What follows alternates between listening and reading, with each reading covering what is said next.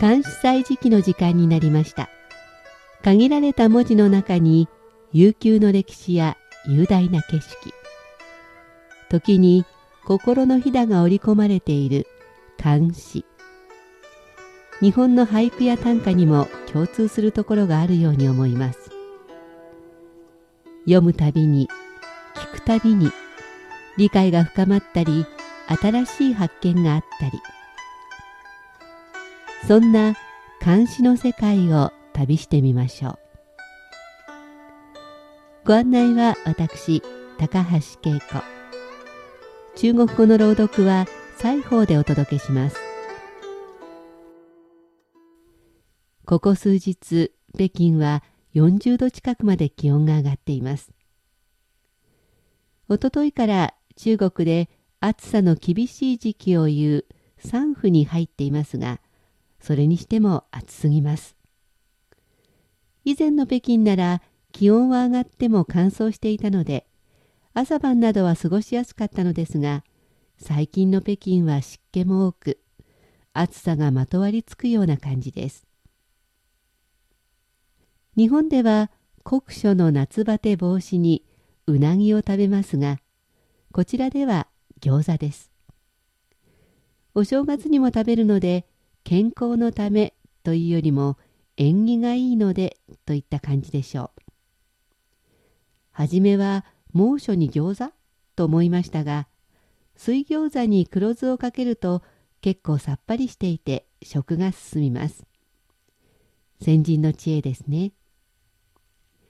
さて今日はお便り紹介の番組中日交流カフェで福岡県音楽郡の岡村文人さんが星の監視を紹介してくださいとリクエストしてくれましたので土木の集積を紹介します。監視では夜空を月が独占していて星に関する詩は多くありませんでした。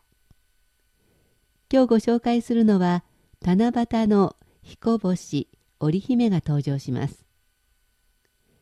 日本では七夕というと7月夏のイメージですが中国では旧暦で七夕をやりますので少し涼しいイメージです。それでは聞いてください。土木集積。秋夕杜牧银烛秋光冷画屏，轻罗小扇。扑流萤，天阶夜色凉如水。卧看牵牛织女星。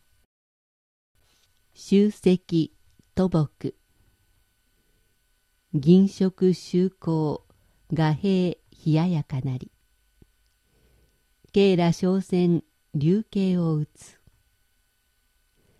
天界の夜食量水のごとし。伏してみる剣乳食女の星。もう一度中国語で聞いてください。秋夕杜牧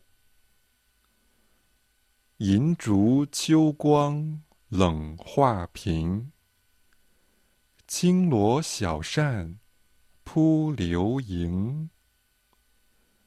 天阶夜色凉如水，卧看牵牛织女星。白銀色の食台に秋の夜の灯火の光。彩り豊かな絵屏風に冷たく照り生える。救助が薄い絹のうちわで飛び交う蛍を打ちながら戯れている。天井の夜空は水のように涼しく見える。その救助は寝ながら剣牛の星と食女の星を見つめ続けている。作者土木は番頭の詩人、先生省長安県の人。徒歩と区別して小さいと小ととも呼ばれています。名家の出身で地方や中央の役人を歴任しました。外見もかっこよく、株を好み、浮名を流したこともあったといいます。50歳で没していますが、残した詩はわかりやすく、日本でも江戸時代以降愛称されました。この作品は一人寂しい救助、宮廷の女性の様子を歌っています。画兵は絵が描いてある屏風で、銀の食台、秋の光と対照的な鮮やかさがあります。ケイラは薄い絹を張ったうちわのことですが、これでホタルと戯れているというのは、隣に話し相手もいないからでしょう。ふと空を見上げると、涼しげな雰囲気が水のようだと言っています。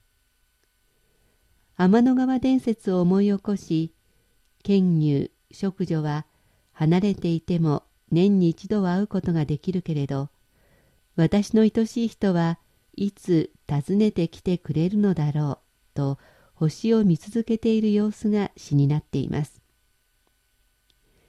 寂しい女心を一幅の絵のように表現しています。土木らしい作品です。ではおしまいにもう一度聞いてください。秋夕杜牧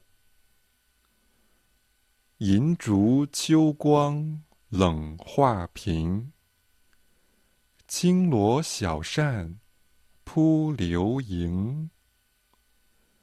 天阶夜色凉如水，卧看牵牛织女星。集積土木。銀色周光画兵冷ややかなり。慶羅商船流刑を打つ。天界の夜食量水のごとし。伏してみる剣牛食女の星。白銀色の食台に秋の夜の灯火の光。彩り鮮やかな絵屏風に冷たく照り生える。救助が薄い絹のうちわで飛び交う蛍を打ちながら戯れている。天井の夜空は水のように涼しく見える。その救助は寝ながら剣牛の星と食女の星を見つめ続けている。監視祭時期土木の集積を紹介しました。